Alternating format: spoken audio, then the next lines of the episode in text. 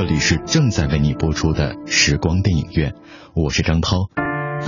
时光电影院，电影世界随身听。电影世界随身听。舒缓如水的情书，有着典型的日本味道，哀愁而清寂，让人情难自禁联想到村上春树的小说《挪威的森林》。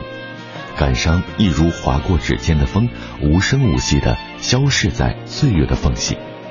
今天的节目当中，我们将为你带来纪念《情书》上映二十周年，追忆那似水年华。欢迎收听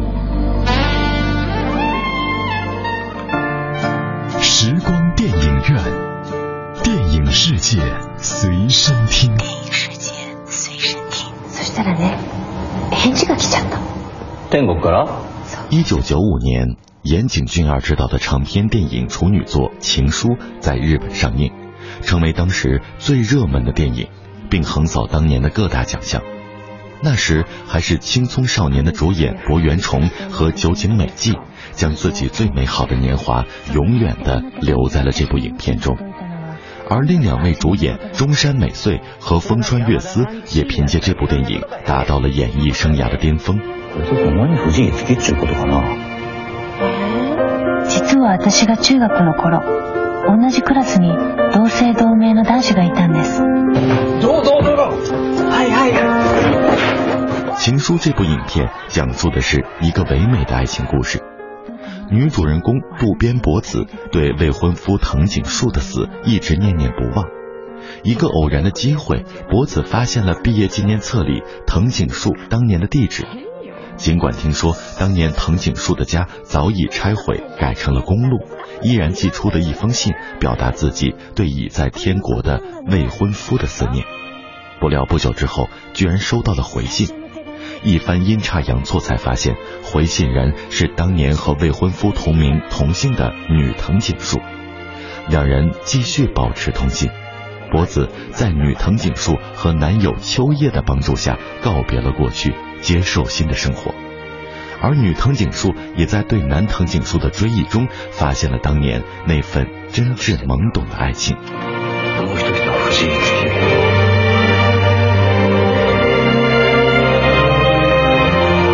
藤井さん据说日本有家电影院，这一部电影放了半年之久，因为永远有人愿意看了又看。 而影片的主要拍摄地，富有浪漫异国情调的北海道小城小樽，也因为这部电影吸引了大量的外国游客。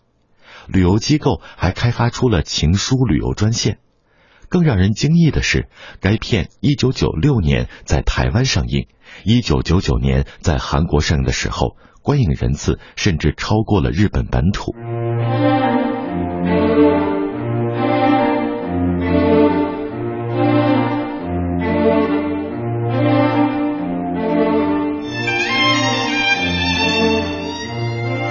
舒缓如水的情书有着典型的日本味道，哀愁而清寂。校园生活、暗恋主题，光是这两个元素就足够让人感慨许久了。青春期那种混沌初开的暧昧情愫，总是让人念念不忘。男生女生之间酸酸甜甜的小情绪，也让人终生回味，欲罢不能。如今二十年过去，当年观看此片的少男少女多半已为人父母，责任和义务慢慢成为了生活的重心。以慵懒做反抗，以空虚为性感的无忧无虑的少年时代一去不复返。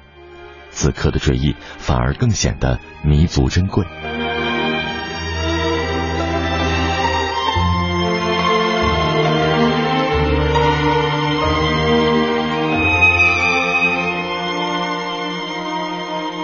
岩井俊二的电影语言更是赋予了这种情怀一种近乎于梦幻般的质感。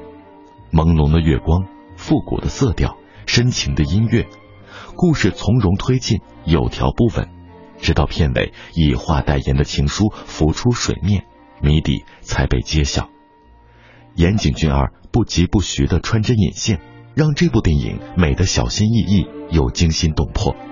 难怪此片成为一代人心目中难以磨灭的经典，并由此掀起了一场纯爱电影的观影热潮。当然，纯爱电影绝不是岩井俊二的发明。这种主打年轻男女之间单纯无瑕爱情的故事的电影，一九八零年代的日本就有。但对于广大中国影迷而言，正是岩井俊二的情书，才让他们理解了纯爱电影这个并不算严谨的电影分类。而情书也影响了之后整个东南亚无数同题材的电影。这其中最典型的例子，除了岩井俊二自己的《四月物语》《花与爱丽丝》之外，就是一直被岩井俊二的光芒遮盖的《情书》的副导演邢定勋于二零零四年执导的另一部经典纯爱电影《在世界中心呼唤爱》。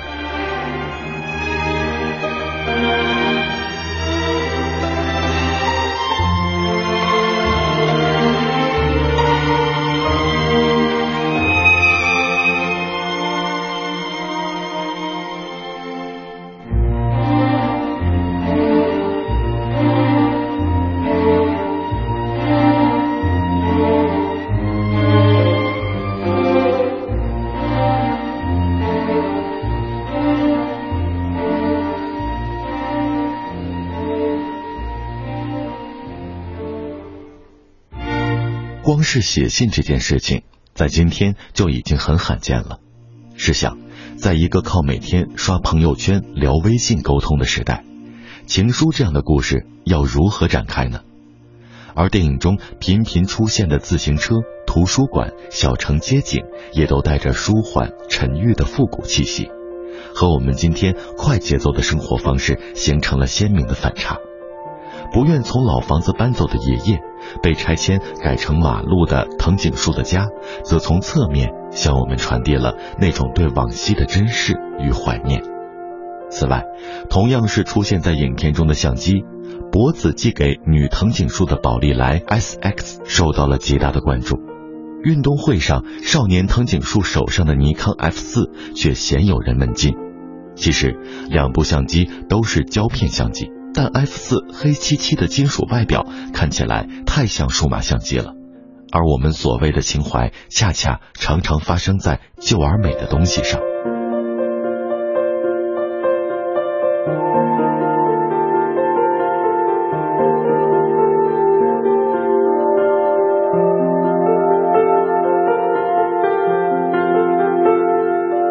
岩井俊二显然是一位玩超现实的高手。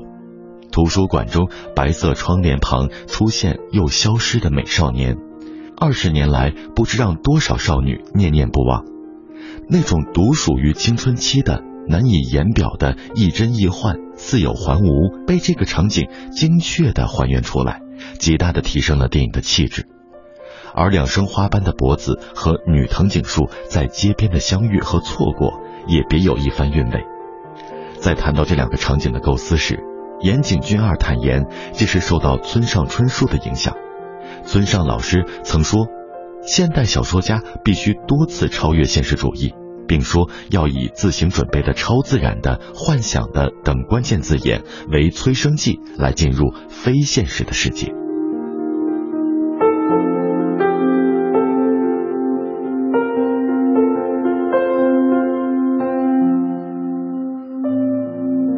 岩井俊二精确地捕捉了青春期少年那种难以名状的少年心气，比如少年藤井树喜欢少女藤井树，表现的方式就是恶作剧似的把套在自己头上的纸袋突然罩在了暗恋的女孩子的头上。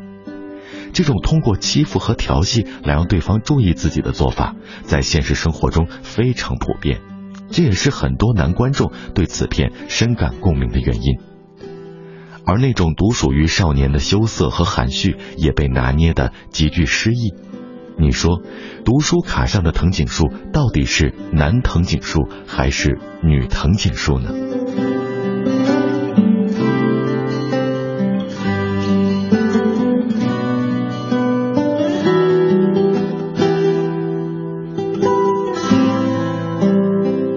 岩井俊二坦言。情书的创作严重受到日本作家村上春树的经典作品《挪威的森林》的影响。村上的这部长篇爱情小说自1987年问世以来，已成为日本销售量最大的书籍。截至2011年，该书在日本国内销量就已经突破了一千五百万册，平均每六到七个日本人就有一人有这本书，其流行程度不言而喻。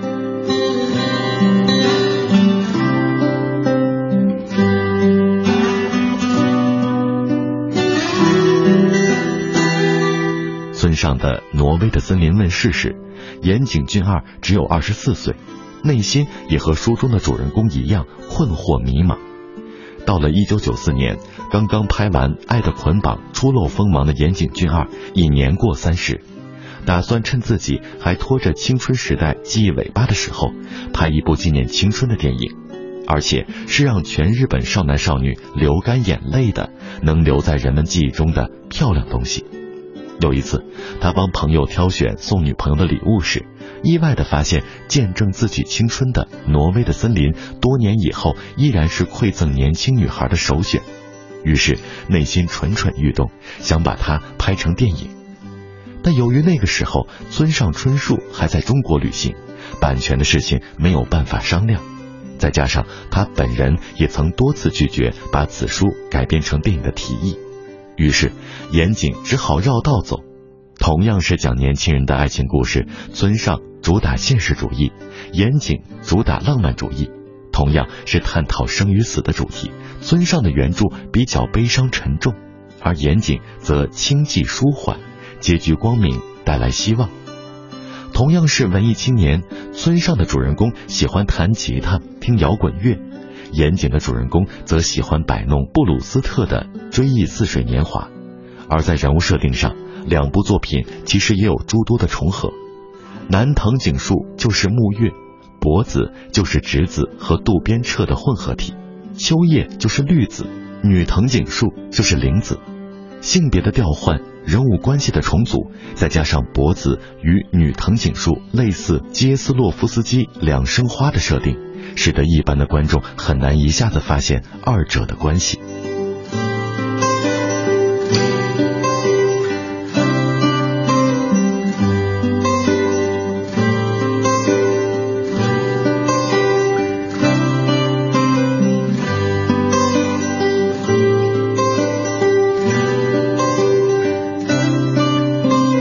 二零一零年，越南裔导演陈英雄将《挪威的森林》搬上了大银幕。但也许是因为导演对原著的理解不够，也许是因为文学作品的影视改编本来就存在着巨大的难度，即使是村上春树亲自参与编剧工作，也未能挽回这部电影低迷的口碑。この曲を聴くと深い森の中で迷ってるような気分になるの。好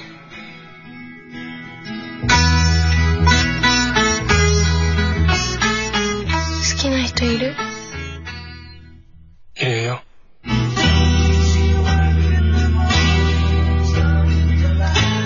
愛する者を亡くした悲しみを癒すことはできない。相比之下，《情书》对挪威的森林的借鉴和改编，则充满了岩井俊二的个人风格，聪明大胆，不露痕迹，却又同样保留了典型的大和民族气质，纯爱的唯美，错过的遗憾，阴阳两界的残酷。岩井俊二日后的作品也慢慢被同时贴上了纯爱与残酷青春这两个看似矛盾的标签。ねえ渡辺君私が今何したがってるかわかる 京で誰かに会ってるの？その時は私に話してね。好きな人いる？いるよ。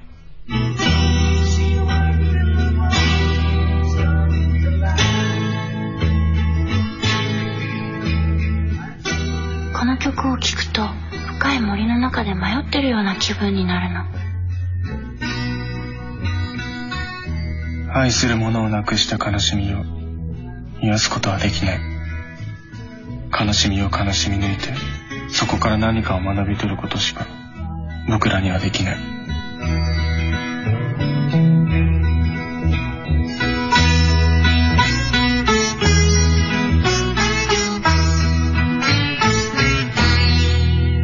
岩井俊二毕业于横滨国立大学，该校的知名演艺界校友包括著名的木偶动画大师川本喜八郎、老牌摇滚乐队 B.Z 的主唱稻叶浩志。早在大学期间，他就是狂热的艺术青年，即使饿肚子也要买胶片尝试八毫米电影的拍摄。他曾经组织过多次小规模的个人作品放映。虽然来看的人非常少，但也有人表示看过之后感动的热泪盈眶，或者是开心大笑。这些早年的经验，极大的鼓舞了岩井俊二日后坚持自我、不向多数人妥协的创作态度。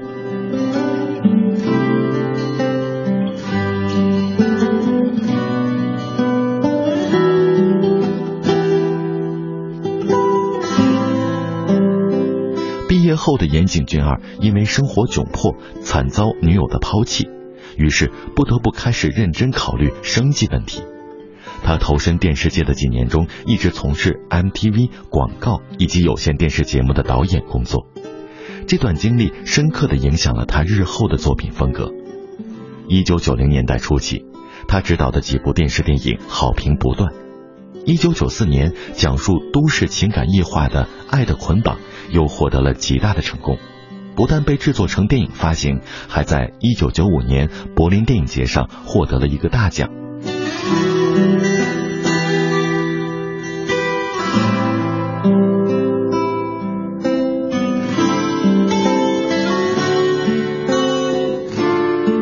一九九五年，岩井俊二的首部长篇电影《情书》诞生，终于让这位年轻的导演崭露头角。之后，《梦旅人》在柏林电影节上获得记者评审委员会大奖，宏大庞杂的第二部长片作品《燕尾蝶》又成了卖座影片，岩井俊二从此名声鹊起。一九九八年的《四月物语》这部清新小品，却又重新回到了小格局的青春纯爱主题。二零零一年的《关于莉莉周的一切》成为残酷青春物语的代表作。二零零四年的首部喜剧作品《花与爱丽丝》上映，又引起了一次强烈的反响。二零一五年二月，新作动画电影《花与爱丽丝杀人事件》终于上映，而这部电影正是他二零零四年的经典作品《花与爱丽丝》的前传。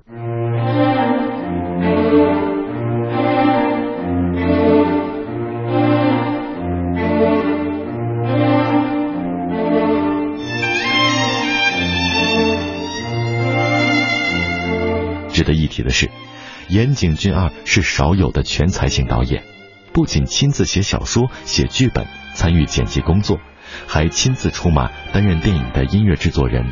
对此，他坦言，导演其实不是一个专业性很强的工作，自己这么做是为了能和各个专业部门能够有更好的沟通，亲力亲为。虽然耗时耗力，但他非常享受和电影痛并快乐着的恋爱长跑。慢工出细活的作品也更能够精致饱满，这就是为什么这位导演作品出的这么少，却几乎步步堪称精品的原因。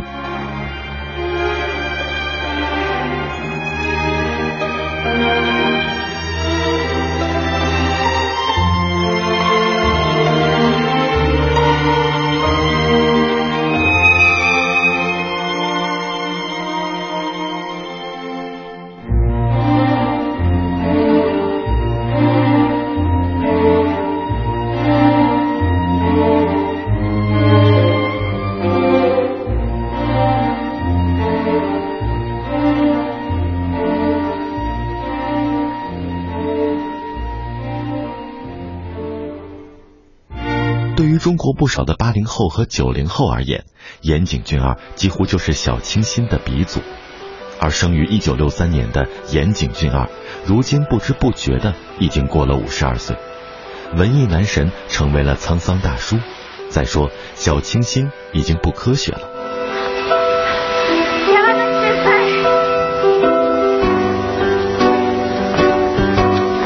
不是。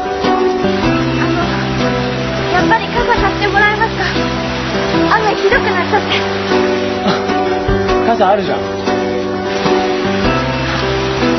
れは借り物なんですちょっと向こうで借りてきたんですちょっと待って 事实上，岩井俊二的电影从来也不是兜售给无知少年的文艺鸡汤。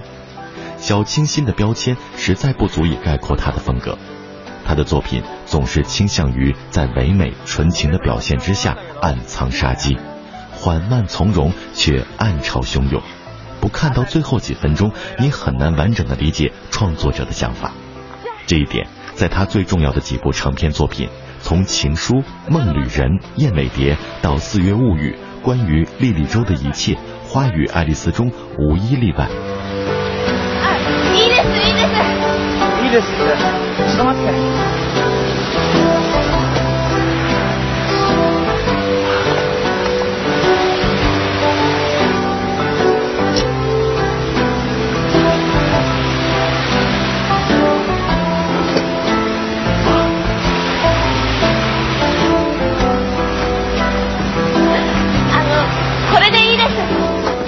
寻找更多的可能性，开发更大的创作空间，岩井俊二经常潜入女性的感情世界。他的作品主人公也多半都是少女，以至于常常有人吐槽这位怪大叔其实有颗少女心。但岩井俊二作品中的女孩子美丽迷人却不卖弄，多愁善感却不矫情，这是他的作品深得女性观众喜爱的重要原因。同时，岩井俊二作品中的主人公又多半来自于破碎的家庭，缺少关爱，孤独迷茫，却又渴望自立自强，活出属于自己的人生。命运与性格的博弈，错过与失去的无奈，总是像一团隐形的乌云，笼罩在少年们看似平静无忧的生活中。而这种隐藏在虚幻华丽青春梦下的真实痛感，恰恰是其作品持久不衰的魅力所在。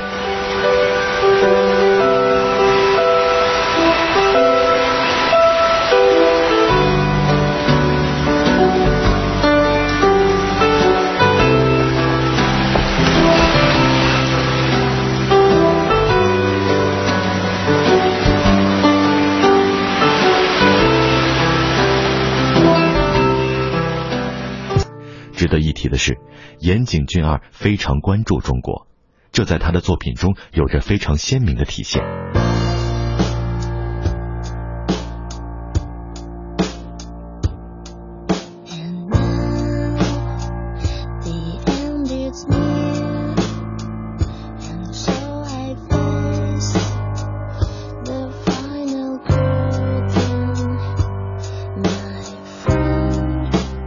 在一九九六年的《燕尾蝶》中，主人公被设定为上海的偷渡客，与他当年在上海之行有着直接的关系。黄昏时分的里弄里，人们在户外一边洗菜做饭，一边聊天，空气里飘着油烟味和饭菜香。这一幕深深打动了岩井，而这样充满人情味的场面，在当时的日本几乎绝迹。于是，上海人的生机与活力被注入故事主人公的灵魂中，与岩井俊二眼中死气沉沉的日本人形成了鲜明的对比。而虽然一直被奉为纯爱电影大师，岩井俊二却一贯羞于在电影中说出“我爱你”这三个字。即使在2004年的《花与爱丽丝》中，爱丽丝那句笨笨的中文“我爱你”也是首先用在父亲身上，然后才羞涩的说给了不懂中文的小智。可见，在岩井俊二的眼中，中文的分量有多重。岩井俊二还和中国的艺术家们有过多次的合作。比如，二零一四年八月上海国际艺术节上亮相的舞台剧《爱捆绑序曲》，就是由戏剧女魔头苏丹导演、岩井俊二担任监制的作品。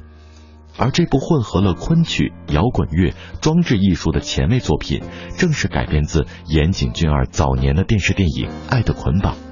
尽管这部作品最终由于种种原因未能完成。但岩井俊二多次来访中国，并与导演探讨了两年的剧本，还是可以看出他的谨慎和重视。二零一四年十月十四号晚上，在北京工体，中国摇滚教父崔健的电视处女作《蓝色骨头》首映礼上，岩井俊二也低调的出现在了内地观众席上。此外，岩井俊二还是华语歌手王菲的忠实粉丝。一九九六年的《燕尾蝶》中。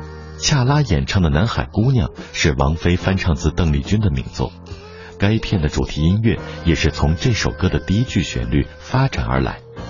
而二零零一年的关于莉莉周的一切中的莉莉周，原型正是王菲。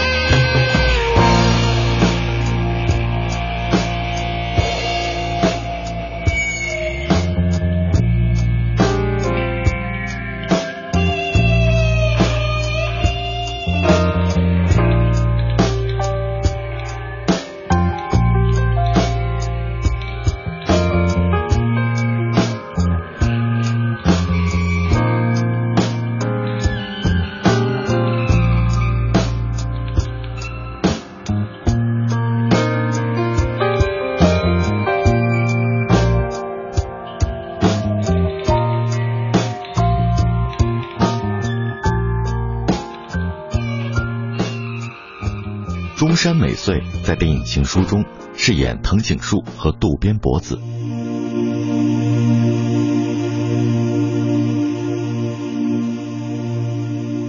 不同于《情书》中的其他几位，在出演电影《情书》之前，中山美穗早已凭借1986年的《水手服反叛同盟》和1987年的《偶像妈妈》以及多张唱片，成为了红极一时的偶像明星。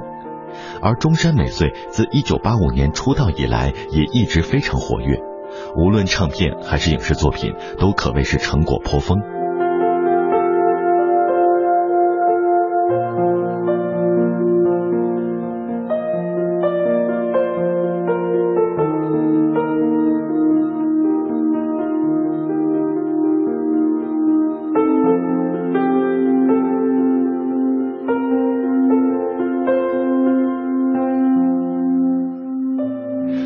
造了情书中深入人心的博子与藤井树之后，中山美穗另一部广受好评的重要作品，则是一九九七年竹中直人执导的电影《东京日和》。在这部以日本著名摄影师荒木经怀与亡妻青木洋子的真实故事为基础改编的电影中。中山美穗饰演了一个因为内分泌失调而显得颇为孤僻和神经质的妻子，颇具深度的演绎，完全颠覆了情书中的清纯形象。而近些年来，中山美穗出演影视作品，包括与唐本刚主演的日剧《柏拉图式》，恋爱之神北川悦粒子执导的《得买新鞋了》，以及韩国导演李宰汉执导的《再见，总有一天》等。但是这些作品无论口碑还是影响力，都远远难以和上述的两部作品相提并论。豊私のこと愛してる。賢い男は道には迷わないもんだ。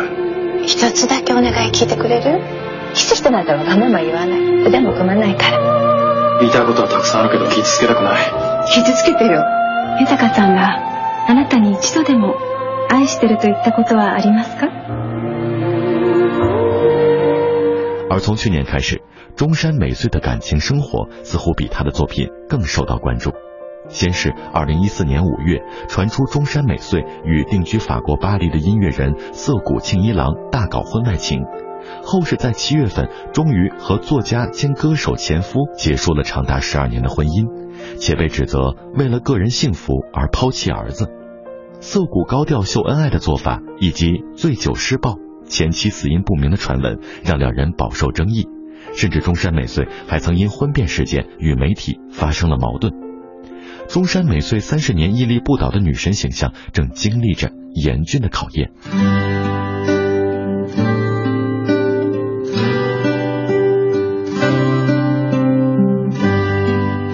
风川月司在情书当中饰演秋叶茂。风川月司一九八三年初次登上舞台，一九九一年凭借电影《十二分温柔的日本人》开始受到人们的注意。一九九三年与当红女星宫泽理惠主演的电视剧《青春牡丹灯笼》引起了广泛关注。一九九四年主演岩井俊二的电视电影《爱的捆绑》获得好评。同年在日剧《跟我说爱我》中饰演哑巴画家，深入人心，甚至掀起了一阵全日本学习手语的风潮。而直到一九九五年的《情书》，才使风川真正的走上巅峰。凭借这部电影，他先后获得第五届日本电影批评家大奖最佳个人奖，第二十届报知电影节最佳男主角，第十七届横滨电影节最佳男主角，第十届高崎电影节最佳男主角等奖项。幸せを諦めてた私の前に、彼は 突然現れた。电影《情书》之后，风川月司每年都至少有一部电影或电视剧作品问世。最近的一部作品是二零一五年情人节上映的《男的一生》。从目前曝光的预告片来看，今年已经五十三岁高龄的风川月司已经难掩沧桑，但这位一直以来算不上英俊的实力派老将，经过岁月的洗礼，显然更有成熟男人的味道。值得一提的是，2001年的时候，风川曾与中山美穗再度搭档男女主角。出演了北川悦利子编剧的日剧《恋爱故事》。寄り添い生きる優しい愛の物語。恋なので仕方ありませんでした。男の一生。柏原崇在情书当中饰演少年藤井树。二零一五年三月十六号， 柏原崇迎来了自己三十八周岁的生日。当年情书里羞涩内向的美少年，如今已是略带沧桑的帅大叔。而二十年来，博元崇一直非常的活跃，参演了不少的影视作品，挑战了很多性格各异的角色，甚至还曾经尝试亲自编剧。事实上，虽然凭借情书，博元崇一举夺得第十九届日本电影金像奖新人演员奖。第十届高崎映画季新人男演员奖以及第二十一回大阪映画季新人奖这几个重量级的奖项，该片在韩国上映之后，也立即让柏原崇获得了爆炸性的好评。但真正让他施展开拳脚的，其实是一九九六年的日剧《白线流》和改编自人气漫画的《一吻定情》。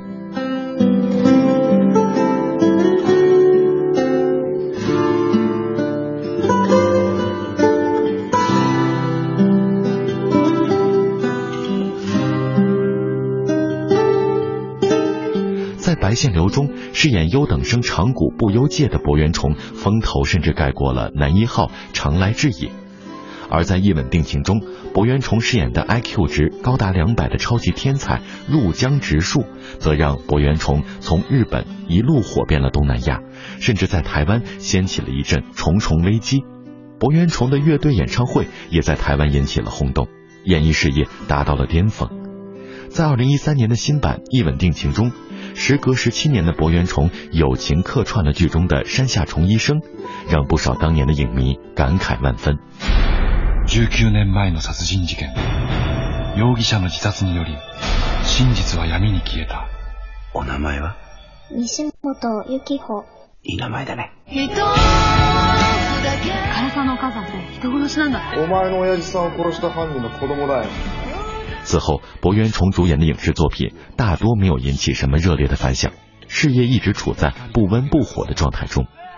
二零零二年十二月，在拍摄富士电视台连续剧《爱相随》的时候，柏原崇被诊出颈肩腕综合症，随后不得不在只拍了两集的情况下退出剧组住院治疗，半年后才恢复。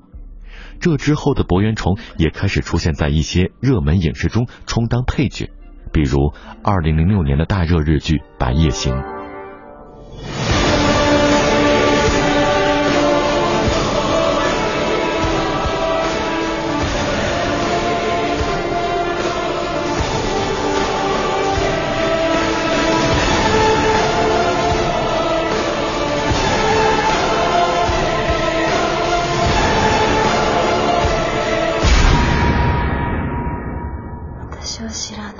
值得一提的是，二零一四年，柏元崇向中国抛出了橄榄枝，自编自演了一部微剧《幸福计划》，携手中国女孩林初涵一起打造了一个励志的爱情故事。影片也选在广州和东京两地拍摄，同时，博元崇也作为深圳卫视年代秀的神秘嘉宾，首度亮相中国的综艺节目。是，你那个为难哦。是，OK，我告诉你，他的名字我们刚刚讨论过，说了一百遍了吗？谁啊？对。呃，三又娜娜哦，上场就接到人家的拜拜。ありがとうございます。こんばんは。こんばんは。こんばんは。こんにちは。こんにちは。好，这个来，我们掌声先鼓励一下叶璇，好不好？谢谢，谢谢，谢谢。 好，我们先请柏原崇跟我们现场和电视机前的全国的观众打个招呼，好不好？大家好，我是柏原崇。ありがとうございます。やっと中国に来ることができました。 OK，刚才在聊你的电影《情书》，这部电影离现在有多少年了？ 20年前。 二十年前哦。二十年了。僕が多分18歳の頃。哇，十八岁，二十年前，我的天哪！哎，这部戏啊，当时这个播出之后，你的生活会不会因为这部电影有改变了呢？うん、あの僕もちろん誰もあの日本の人は僕のこと知らなかったんですけど、このラブレターが流れてから街を歩いていたら、あーってあの本読んでる人だって言われるようになりました。一走到马路上， 耶，这个是，还要跟他拍照，要跟他合影，对不对？哎，好，柏原崇就在我身边，有问题要发问吗？有有有有有。什么问题？请问有女朋友吗？ナイスです。没有啊，没有。 OK，这位男嘉宾的资料就在我们屏幕下方，联系电话马上给我们。他现在没有题目好忙哦。好，还有什么问题？那个准备什么时候结婚呢？ 而进入新世纪以来，柏原崇的感情生活也成为了新的焦点。先是与模特田野浩子不到两年的婚姻于二零零六年匆匆收场，后是于二零一零年被曝与日本知名女歌手演员内田由纪拍拖。有趣的是，内田由纪坦言，自少年时期一直以来的偶像正是电影《情书》中女主角中山美穗。緊張するだけど、なんか。哇！正解一えっと、何のタイプの女の子が好きですか您保持一点距离好吧，越说越近。OK OK。の、何のタイプの女の子が好きですか うん、すごい明るい子。明るい子？明るい子。うん、僕はね、あの、内向的だから、こうやって日本語わかる人って言って、出てくる勇気がない。哦。でも、彼女たち二人はこうやって出てきてくれるから、僕はすごく嬉しかった。对对对对，哇！好棒好棒！所以博源有没有勇气去抱他们一下子？好，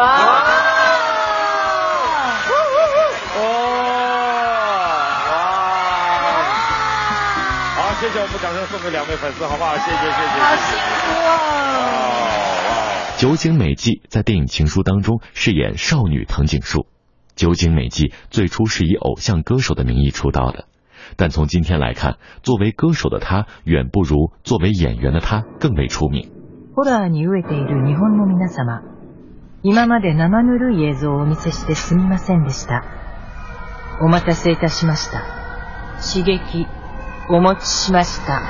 酒井美纪参演的影视作品不多，戏路也比较窄。自1993年出道以来，除了在日剧《红色徽章》中挑战妓女角色和在电影《富江三重生》中挑战恐怖片以外，其余角色几乎都是可人的小家碧玉。而除了《情书》中的少女时代藤井树和1996年《白线流》中坦率、充满正义感的七仓原子之外，酒井美纪也再也没有留下足够经典的影视角色。当然，这和她本人始终坚持走清纯路线不无关联。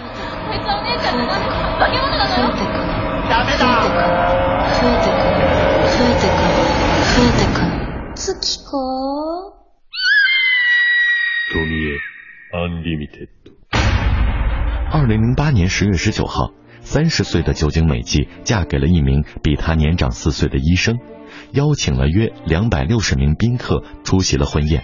其中就有《情书》的导演岩井俊二和男主角柏原崇。岩井俊二大赞酒井美纪有眼光，找了一个貌似韩星的医生做丈夫。但婚礼上略显憔悴的酒井美纪，却让当年通过《情书》这部电影结识这位玉女的粉丝们大感心碎。二零一零年三月，酒井美纪平安生下了一胎男婴，当年的青春女神如今已为人母。而在二零一四年热门日剧《明天妈妈不在》中，酒井美纪也真的饰演了小女孩钝器的母。关于情书，你所不知道的几件事。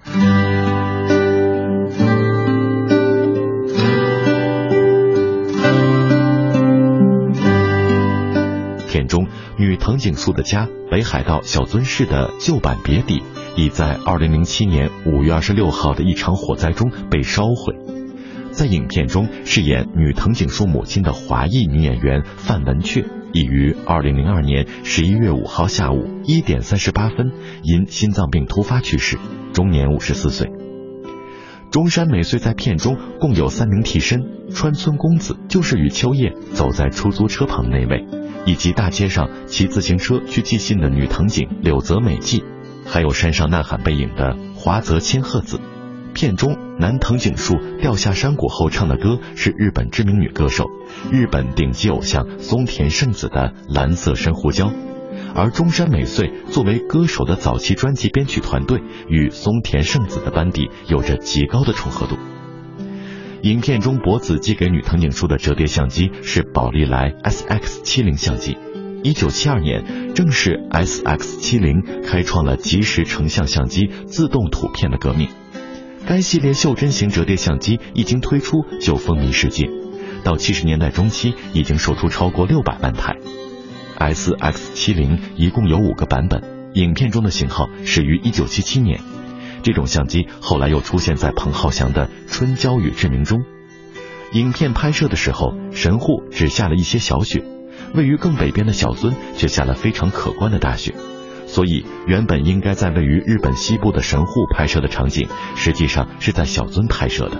影片外景多在小樽拍摄，除了片末出现的南藤井树当年去世的大山，摄影地为关东地区西侧的八岳山路。